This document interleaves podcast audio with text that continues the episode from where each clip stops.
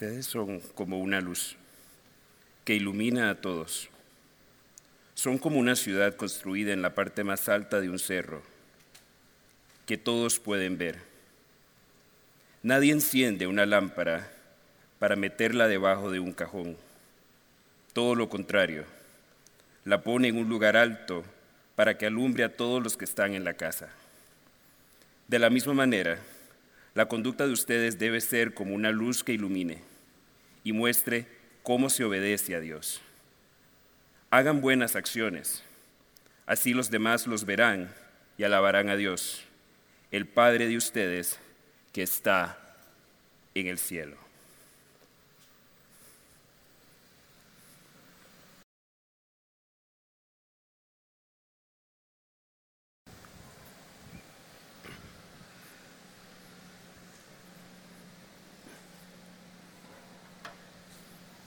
Buenos días. ¿Para qué adorar? ¿Para qué amar?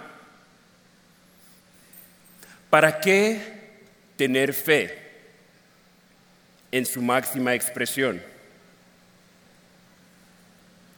Este pasaje que recién leía nos llama a nosotros una luz que ilumina a todos.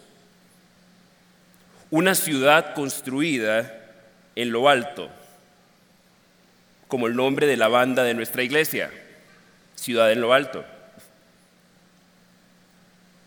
Una lámpara. ¿Pero para qué? El pasaje responde a esta pregunta diciendo que nuestra conducta debe ser como una luz que ilumine y muestre cómo se obedece a Dios. Y que así los demás verán esas buenas acciones y alabarán a Dios, nuestro Padre que está en el cielo. Este es el cierre de la serie en su máxima expresión. Y hoy agregamos el último ingrediente, visible, visible en su máxima expresión hacer a Jesús visible en su máxima expresión. Es el fin último de todas las demás acciones que hemos venido aprendiendo en las últimas semanas. ¿Qué tal si nos disponemos haciendo la declaración que hacemos siempre antes de disponernos para hacer la o recibir la enseñanza? Digamos juntos, me dispongo a ser enseñado y amonestado con el propósito de presentarme maduro delante del Señor, la gracia del Señor abre las puertas y el carácter las mantiene abiertas. Amén. Andrés nos introdujo hace varias semanas el concepto de la adoración y él nos recordaba que la adoración tiene que ser un estilo de vida, que tiene que manifestar la gloria de Dios.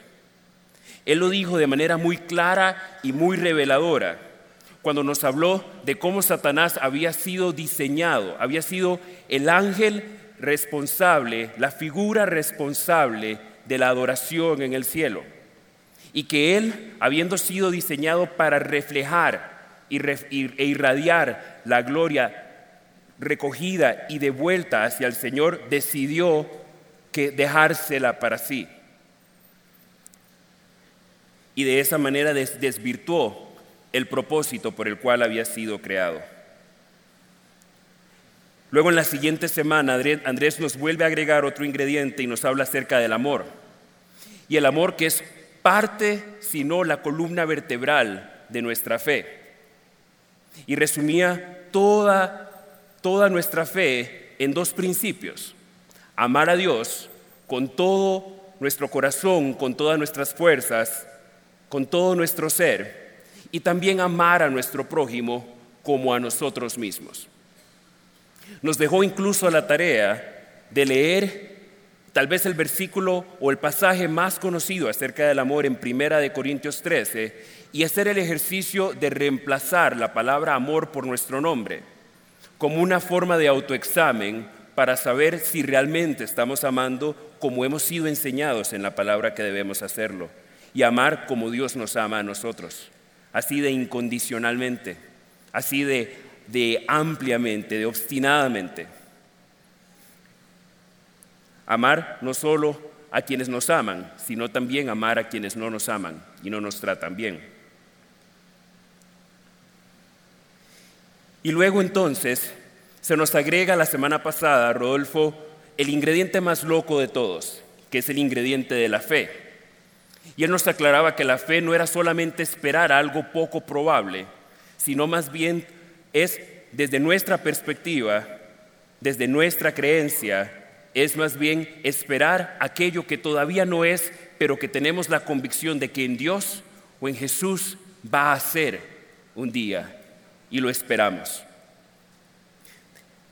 Esa fue, ese fue la antesala para este desenlace. Y hoy, entonces, vamos, ustedes se preguntarán, ¿y por qué hablar de visible? Visible en su máxima expresión. Es porque en buen tico, si después de amar, si después de adorar, si después de tener fe, Jesús no es evidente y no es visible, entonces en buen tico podríamos decir, apague y vámonos. Porque de otra manera no tiene sentido si, Él no se hace palpable y no se hace evidente a nuestro alrededor. ¿Y cuántos saben que vivimos en un tiempo en la historia humana cuando urge, urge que Jesús se haga evidente, que se haga palpable en nuestra vida? Nada más hay que ver las noticias y lo que ha pasado en esta semana. Lo que, está, lo que pasó en Brasil con otro, otra, otra matanza en una escuela, lo que pasó en Nueva Zelanda en dos mezquitas y lo que sigue pasando en Venezuela y en muchísimos lugares del mundo.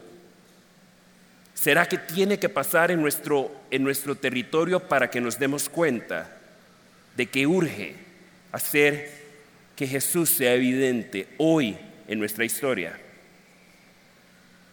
que sea visible. Como leíamos en Mateo, somos llamados a iluminar y reflejar. Somos llamados a ser como faros. Pero ustedes se han puesto a pensar en cuál es el objetivo de un faro. El faro siempre está en la costa, está en el borde de un país. Pero el faro no es el destino. El faro solamente es un punto de luz, es un referente para que los barcos que están en alta mar puedan llegar a un puerto seguro. Ustedes se han puesto a pensar que todos nosotros somos llamados a ser como un faro. Nosotros no somos el destino. Nosotros solamente somos un punto de referencia para que muchas personas que están hoy perdidas, que están eh, como náufragos en alta mar, en el mar de la vida, y que están necesitando desesperadamente llegar a puerto seguro. Y ese puerto seguro es Jesús. Pero es como tener nosotros la clave y guardarla solo para nosotros y no compartirla con gente que la está necesitando desesperadamente.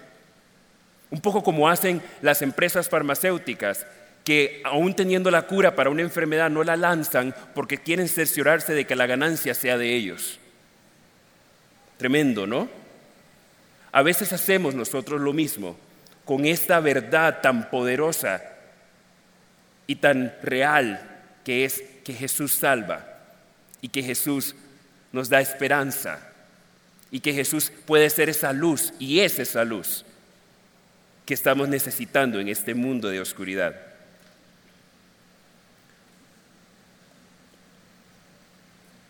No hay duda de que fuimos creados como hijos de luz para darle gloria al Señor, y así lo afirma en Isaías. En Isaías 43, versículos del 6 al 7, dice lo siguiente, en la versión eh, de la nueva traducción viviente.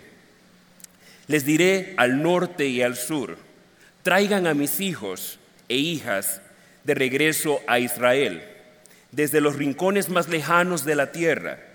Traigan a todos los que me reconocen como su, como su Dios, porque yo les he creado para mi gloria. Fui yo quien los formé. El deseo de Dios es reunirnos a todos como sus hijos y sus hijas en una fiesta eterna. ¿Cuántos creen y saben que esa va a ser la mejor fiesta a la que jamás hayamos ido en nuestra vida? Yo quiero estar ahí. Y, saben cuántos han ido a algún evento donde hay una sección VIP, ¿verdad? Es la sección eh, como de más caché, ¿no? la, sección donde hay mejor visibilidad, donde, donde lo atienden a uno así como de lo mejor. Bueno, pero ¿saben que En esta actividad, en esta fiesta, en este evento que organiza Jesús, todos tenemos acceso a la sección VIP. Todos vamos a ser recibidos por igual. Pero la única clave es que primero la entrada es gratuita. Y el único requisito es reconocerle como nuestro Dios. Como cantábamos hoy,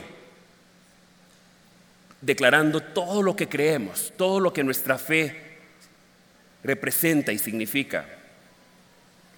Esto nos plantea un reto fundamental. ¿Cómo van a reconocer a quien no han conocido en primer lugar? ¿Cómo vamos a cerciorarnos de que esa fiesta sea una fiesta bien atendida, bien llena? Si las personas todavía, hay muchas que viven en oscuridad y todavía no conocen ni siquiera que se está organizando. Esta semana también vimos en las noticias algo que ha estado resonando, por lo menos en las noticias en el norte, en Estados Unidos, algo que ha estado sucediendo con eh, personas de mucho poder económico y algunas celebridades que han tratado de comprar el acceso de sus hijos a universidades de gran renombre, que han querido con la billetera garantizarse que sus hijos puedan entrar a Harvard, a Yale y a un montón de universidades de gran renombre y, donde, es, donde es altamente competitivo poder entrar. Y eso tiene como revuelto eh, y consternado al, público norteamericano y tiene al FBI con las manos llenas sacando a toda esa gente y poniéndola en evidencia. Pero esa noticia que hoy ha consternado a, a los Estados Unidos no es realmente algo que no haya sucedido antes. Tenemos un par de ejemplos de situaciones exactamente iguales en la Biblia. ¿Recuerdan ustedes la historia de Jacob y Esaú, los hermanos que venían peleándose desde antes de nacer. Es que es como, es mejor que cualquier película de Hollywood. Dos hermanos que venían en tal miche que desde antes de nacer, uno a la hora de nacer agarró al otro del talón y lo hizo devolverse para nacer primero. No habían ni terminado de nacer y ya venían en un pleito.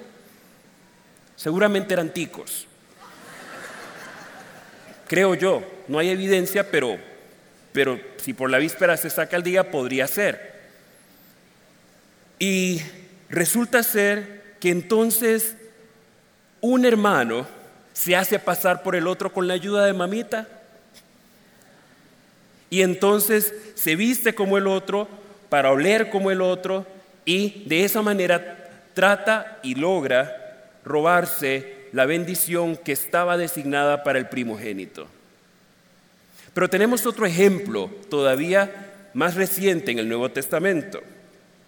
Y es, está en Mateo 20, versículos del 20 al 21, cuando dice así, entonces la madre de Santiago y de Juan, hijos de Zebedeo, se, se acercó con sus hijos a Jesús, se, se arrodilló respetuosamente para pedirle un favor.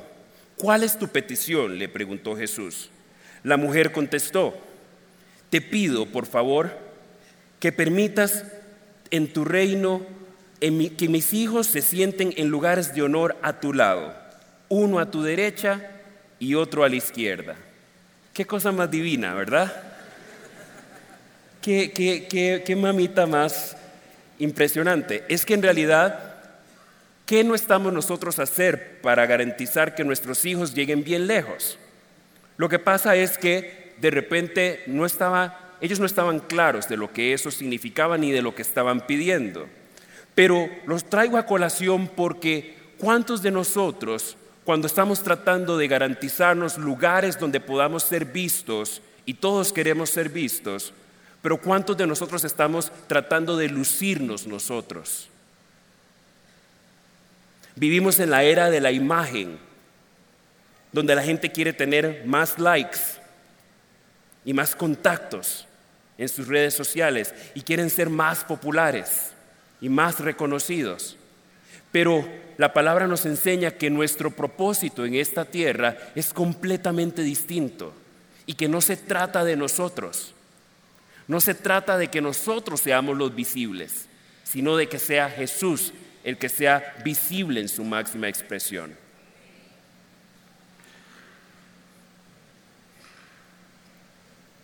Dice en Romanos 10, versículos del 8 al 15, también en la traducción, en la nueva traducción viviente. En realidad dice, el mensaje está muy al alcance de la mano, está en tus labios y en tu corazón. Y este mensaje es el mismo mensaje que nosotros predicamos acerca de la fe. Si declaras abiertamente que Jesús es el Señor, y crees en tu corazón que Dios lo levantó de los muertos, serás salvo. Pues es por creer en tu corazón que eres declarado justo a los ojos de Dios. Y es por declarar abiertamente tu fe que eres salvo. Como nos dice las Escrituras, todo el que confíe en Él jamás será avergonzado. Amén. No hay diferencia entre los judíos y los gentiles en ese sentido Ambos tienen el mismo Señor, que da con generosidad a todos los que lo invocan. Pues todo el que invoque el nombre del Señor será salvo. Pero ¿cómo pueden ellos invocarlo para que los salve si no creen en Él? ¿Y cómo pueden creer en Él si nunca lo han oído, si nunca han oído de Él? ¿Y cómo pueden oír de Él a menos que alguien se los diga. ¿Y cómo irá alguien a contarles sin ver, sin ser enviado? Por eso las escrituras dicen, qué hermosos son los pies de los mensajeros que traen buenas noticias. ¿Cuántos aquí se reconocen mensajeros? Con un compromiso de ser mensajeros de buenas noticias. Urgen las buenas noticias. Nada más hay que encender el radio, la televisión, las redes y ver las noticias para darnos cuenta que estamos urgidos de buenas noticias. Rodolfo nos recordaba la semana pasada que somos embajadores de la fe, embajadores de la marca de Jesús. Hoy se les llaman influencers. Y nadie que se dice ser embajador de una marca permite que las personas pasen por su vida sin saber la marca que representan. ¿Ustedes se acuerdan cómo era nuestra vida antes de conocer a Dios? ¿Lo recuerdan? A veces Facebook nos ayuda recordándonos algunas imágenes de algunos años atrás y se nos para la peluca cuando vemos dónde hemos estado y las cosas que hemos hecho y las cosas que hemos publicado. ¿Recuerdan cómo era enfrentar cada día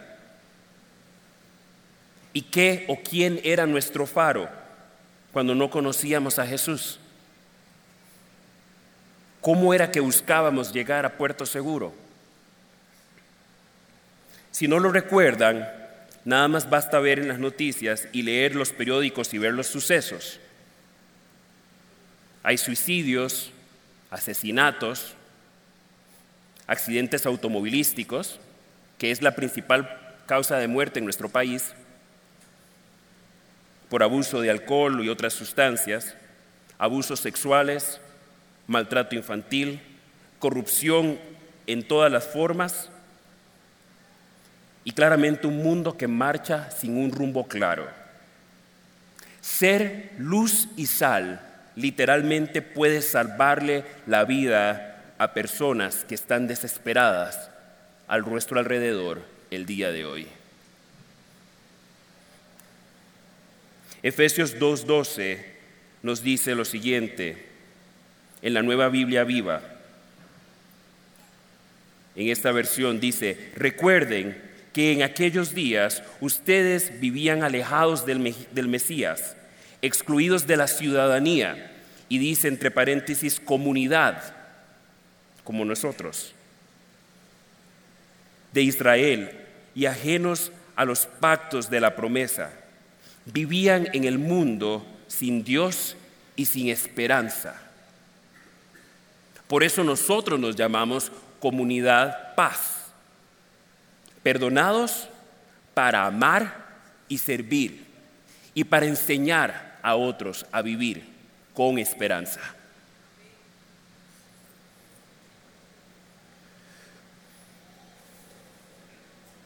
Y es que lo más rajado, como dicen los muchachos hoy en día, es que nosotros cuando, cuando pensamos en cómo era nuestra vida sin Dios, a veces pensamos, pero nosotros no éramos tan malos.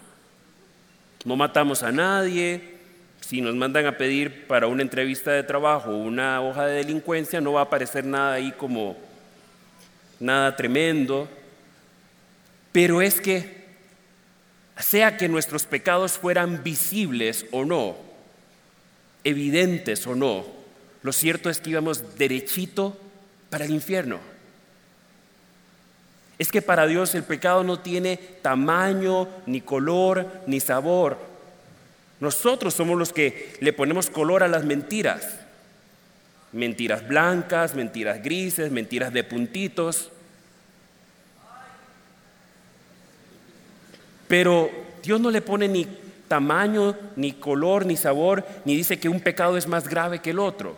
Pecado es cualquier cosa que nos separa de Dios, que nos aleja de tener comunión con Él. Y así vivíamos, o así sobrevivíamos. Y es importante recordarlo porque hay mucha gente que aún está sobreviviendo de esa manera. Entonces debemos preguntarnos, ¿qué tanto estamos reflejando a Jesús como el camino, la verdad y la vida? Estamos levantando nuestra luz como una antorcha o lo estamos escondiendo. Estaremos nosotros siendo nuevas versiones del apóstol Pedro, negando a Jesús y siendo, habiendo sido testigos de, sus milagros y de su poder, lo negamos por temor a perder nuestro estatus o perder nuestra propia vida, por cuidar nuestra imagen, porque no queremos aparentar ser demasiado panderetas.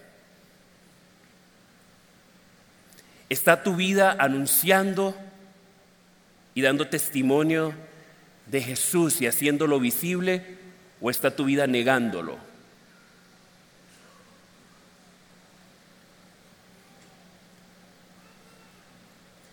Ustedes dirán, ¿qué hace esta ventana acá? Yo tuve la oportunidad hace varios años de estudiar en Virginia, en los Estados Unidos, en una universidad y en una comunidad menonita. Y los menonitas, lo mismo que los Amish y los cuáqueros, como el del cereal cuáquer, eh, tienen, son, son comunidades cristianas de una tradición pacifista. Y algo muy curioso es que en esas comunidades, cuando uno pasa por las casas, ve esta escena en las, en las ventanas de las casas. Las casas suelen tener eh, velas y son velas que se mantienen encendidas de noche. Y una vela encendida de noche en la ventana en estas comunidades simboliza varias cosas.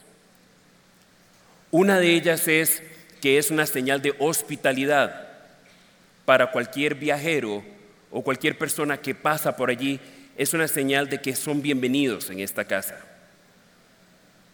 También es una señal de que si alguien en la casa falta, los que quedan en la casa esperan con fe y con confianza que regrese y que tenga un seguro retorno a la casa, en especial en tiempos de guerra.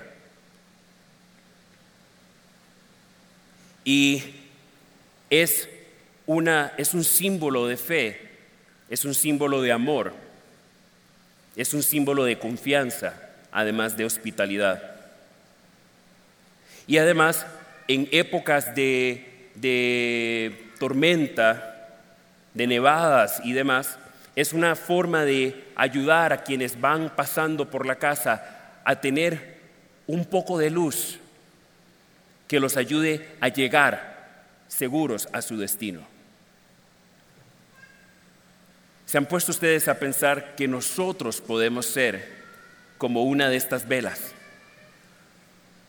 que puede ayudar a que otros lleguen a puerto seguro? que puede ser una señal de que los demás que tal vez no tienen un refugio pueden encontrar hospitalidad con nosotros, en nuestra casa, en nuestra comunidad, en nuestra familia de la fe. Que cuántos de nosotros podemos pensar y, y hacer un poco de memoria en este momento y pensar en gente cercana a nosotros que reconocemos como personas que están extraviadas, como personas que tal vez están confundidas, que quizás andan perdidas y que necesitan un rayo de luz al final del camino. A veces en nuestra familia, en nuestro trabajo, en nuestro barrio y en cualquier lugar donde nosotros vamos. Corintios 13, 12 dice lo siguiente, ahora conocemos a Dios de manera no muy clara, como cuando vemos nuestra imagen reflejada en un espejo a oscuras. Pero cuando todo sea perfecto, veremos a Dios cara a cara. Ahora lo conocemos de manera imperfecta, pero cuando todo sea perfecto, podré conocerlo como Él me conoce a mí. Nosotros podemos ser esos espejitos a oscuras, defectuosos, como una imagen incompleta de Dios. Pero ¿qué pasaría si nos unimos? Si unimos todos nuestros espejos, nuestra vida, si todos decidimos alinearnos y organizarnos para reflejarlo a Él de una. La semana pasada Rodolfo nos decía, nos invitaba a, descargar unos fondos preciosos en nuestros celulares con algunas frases claves de su mensaje acerca de la fe. No sé cuántos lo hicieron, pero vale la pena. Y nos retaba también a compartirlos y agregarle un hashtag para que, para que pudiéramos saber la trascendencia y el impacto que esto podía tener para hablar de nuestra fe a otros. Pero hoy quiero hacerles un reto diferente. Y para ello le he pedido a los compañeros de media que por un momento hagan bajar la luz.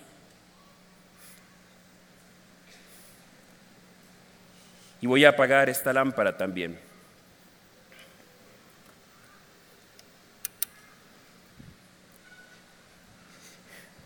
y que como un acto simbólico de compromiso de nuestra parte para hacer luz,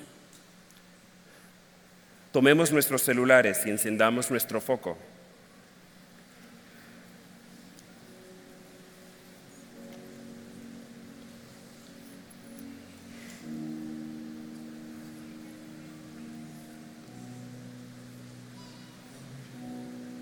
Así se ven los espejos cuando decidimos ponernos de acuerdo para ser visible en su máxima expresión a nuestro Dios.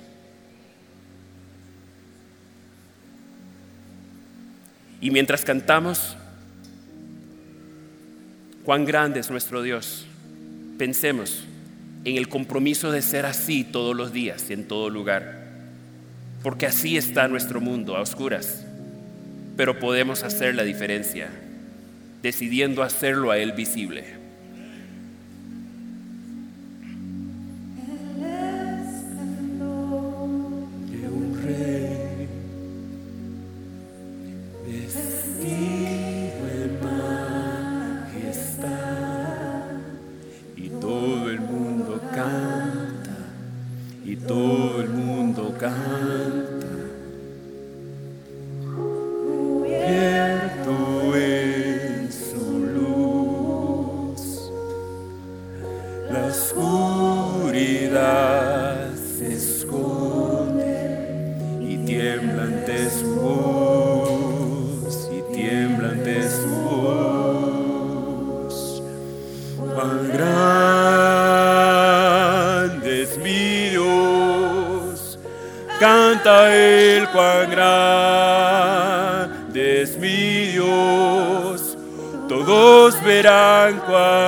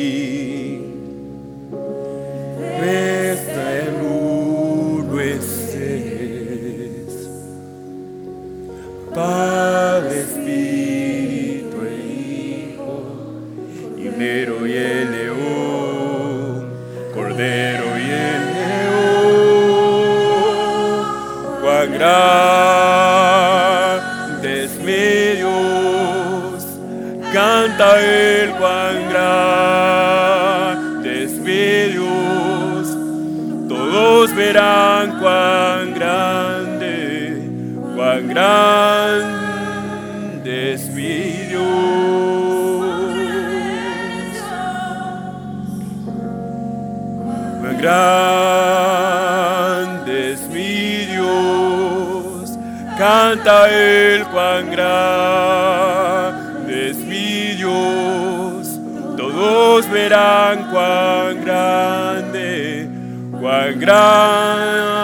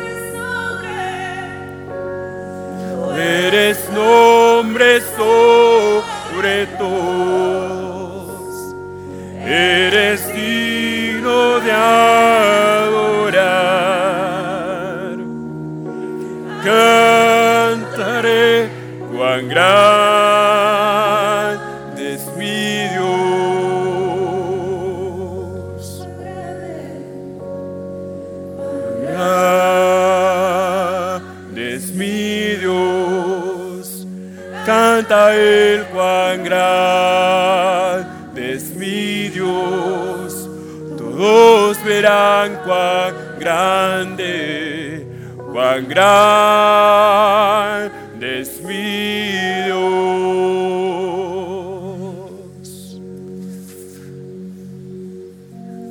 Señor, declaramos tu grandeza, declaramos tu belleza y tu poder.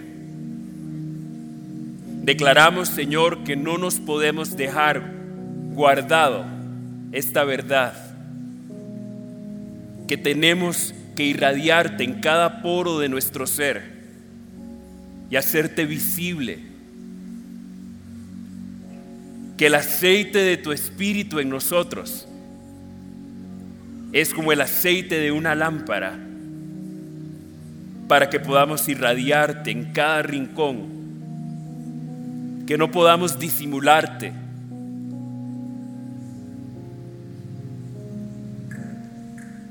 sino irradiarte, reflejarte y que no haya un solo ser a nuestro alrededor que desconozca que tú eres el camino, la verdad y la vida. Nos comprometemos, Señor, a ser luz y sal como tú hace tiempo nos lo has pedido.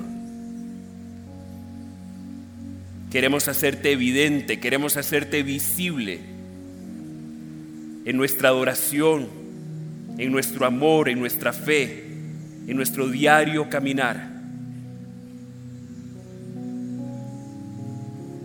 Y levantar tu luz de esperanza en este mundo desesperanzado. En el nombre de Jesús. Amén.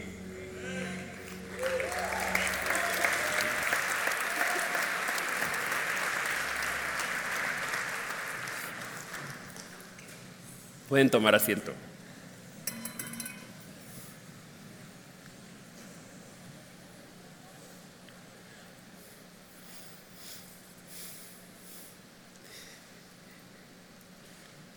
La palabra nos enseña que, que cuando Moisés tenía intimidad con el Padre, cuando él subía al monte y bajaba, él no se daba cuenta de que su rostro brillaba. Y ese rostro yo, lo, yo me imagino que debe ser como la escarcha. Él no se daba cuenta que tener intimidad con el Padre lo hacía como incandescente. Eso quiere decir que todos nosotros podemos ser hechos incandescentes si tenemos esa intimidad con Dios. Sin que nos lo propongamos, sin asumir una pose, simplemente va a ser una consecuencia natural de tener esa intimidad. Como cuando hemos guardado los adornos de Navidad y sin darnos cuenta estamos todos vestidos de escarcha. Y a veces pasan los días y parece que no nos hemos bañado muy bien porque sigue saliendo escarcha. ¿Ustedes han visto lo que cuesta quitarse la escarcha? Bueno, así, así de pegada tiene que ser la gloria de Dios en nuestra vida. Así de incandescente, de brillante, de visible en su máxima expresión. Y nos dice en Deuteronomio, versículos 28, capítulo 28, versículos del 1 al 14, aquí nos dice lo que de lo que nos perdemos si no somos, si no hacemos visibles a Dios en su máxima expresión. Y leo para ustedes en la traducción en lenguaje actual. Moisés continuó diciendo, si ustedes obedecen todos los mandamientos de Dios que hoy les he dado, serán su pueblo favorito en toda la tierra y recibirán siempre estas bendiciones. Dios los bendecirá donde quiera que vivan sea en el campo o en la ciudad. Dios bendecirá a sus hijos y a sus cosechas y ganados. Dios los bendecirá en sus hogares, en sus viajes y en todo lo que hagan. Siempre serán muy felices en el país que Dios les dará. Nunca les faltará alimentos y siempre tendrán pan en la mesa. Dios les dará a ustedes la victoria sobre sus enemigos. Podrán venir contra ustedes ejércitos en orden de batalla, pero tendrán que huir en completo desorden. Si obedecen a Dios en todo, Él cumplirá su promesa. y ustedes serán su pueblo especial. Entonces todos los pueblos verán que ustedes son el pueblo de Dios y les tendrán miedo. Cuando ya estén ustedes en la tierra que Dios prometió dar a sus antepasados, Él los tratará con bondad. Les permitirá tener muchos hijos y harán que sus ganados se multipliquen. Todo lo que ustedes siembren producirá abundantes cosechas, abundantes cosechas, pues Dios abrirá los cielos donde guarda la lluvia y regará los sembrados de ustedes. Él va a regar nuestros sembrados. En todo lo que ustedes hagan, siempre les irá bien. Nunca tendrán que pedir prestado. Al contrario, ustedes tendrán de sobra para prestarles a otros países. Si ustedes obedecen los mandamientos de Dios, nunca y nunca los desobedecen, ni adoran a dioses falsos, siempre serán el país más importante del mundo. Se dan cuenta que aquí no está hablando de un país terrenal, está hablando de una tierra espiritual, pero con, con trascendencia en lo natural. Está hablando de una ciudadanía diferente, la ciudadanía del cielo, como hijos de luz, como hijos del cielo.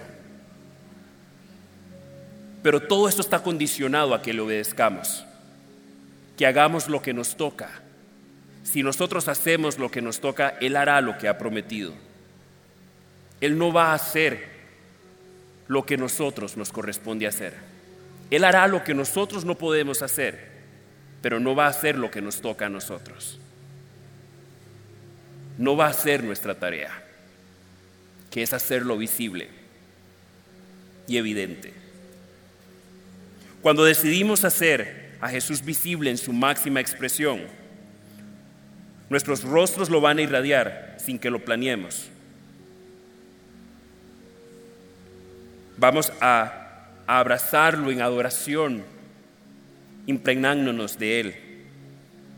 Y como dice en Juan 13, 35, en esto conocerán todos que sois mis discípulos, si tuvieres amor los unos por los otros. Cuando le amamos y cuando amamos en su máxima expresión, también lo hacemos evidente y declaramos que somos sus discípulos y que Él es real. Testificaremos de Dios porque veremos, seremos un testimonio vivo de que Él cumple sus promesas, que nuestra esperanza está segura en Él, que Él nos protege, que no nos abandona nunca, que Él es nuestra luz. Y como lo afirma en el Salmo 139, que no existe ningún lugar en el mundo donde podamos huir de su presencia. Nuestra adoración, nuestro amor y nuestra fe en su máxima expresión hacen a Jesús visible en su máxima expresión. Esperamos que esta enseñanza haya sido de gran bendición para tu vida. Si te gustó este mensaje, puedes suscribirte a nuestro canal y también seguirnos en redes sociales. Nos vemos en la Comu.